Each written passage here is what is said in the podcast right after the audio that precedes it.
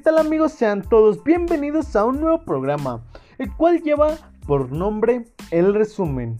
Trata sobre dar un breve resumen sobre un tema en específico. El día de hoy abrimos con un gran tema, el cual siempre lo ven en redes sociales, en las televisiones, periódicos y lo escuchan en las radios. Bueno, hablamos de la publicidad, que es una gran herramienta tradicional directamente en el marketing y tiene como objetivo divulgar un producto para estimular su consumo, transmitir un mensaje positivo con relación a una marca y fortalecer la presencia de una empresa en el mercado. Los anuncios publicitarios tienen un papel importante, sirven para divulgar productos, servicios y marcas con el objetivo de estimular las relaciones comerciales. Sin embargo, para eso invaden nuestras rutinas diarias y muchas veces no acordamos con ellos. ¿Quién nunca perdió la paciencia con aquel anuncio en YouTube? Pareciera que siempre quisiera vendernos algo. Pero ¿será tan horrible así? Apuesto que ya reíste mucho con los comerciales en la tele. También ya te debiste de haber topado con anuncios que te emocionaron, te entretuvieron, te hicieron llorar y te lograron informar sobre una tienda nueva en la ciudad y sobre una promoción imperdible. Bueno, en este podcast hablaremos de un breve resumen para que te des cuenta de que todo e, en este mundo es muy divertido. La publicidad es una estrategia de la mercadotecnia que envuelve la compra de un espacio en medios para divulgar un producto, servicio o marca, con el objetivo de alcanzar el público objetivo de la empresa e incentivarlos a comprar. La publicidad tiene tres características, las cuales es el lenguaje, logística y universalidad.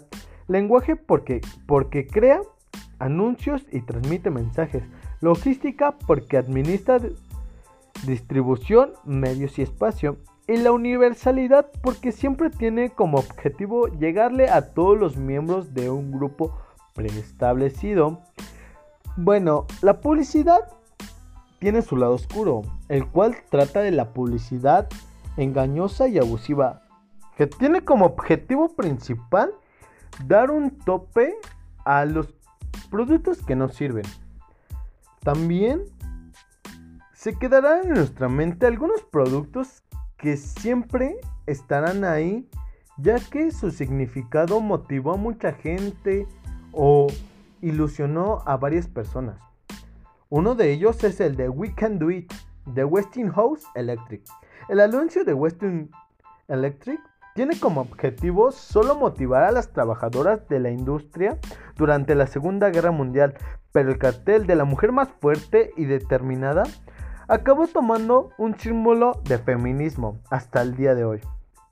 También uno de ellos muy icónico y muy visto por millones de fanáticos es el de 1884 sobre Apple, el cual tenía como referencia el ir al espacio y vaya, o sea, transmitirlo en el Super Bowl no es cualquier cosa. Y luego para esas fechas, uff, estaba muy loco.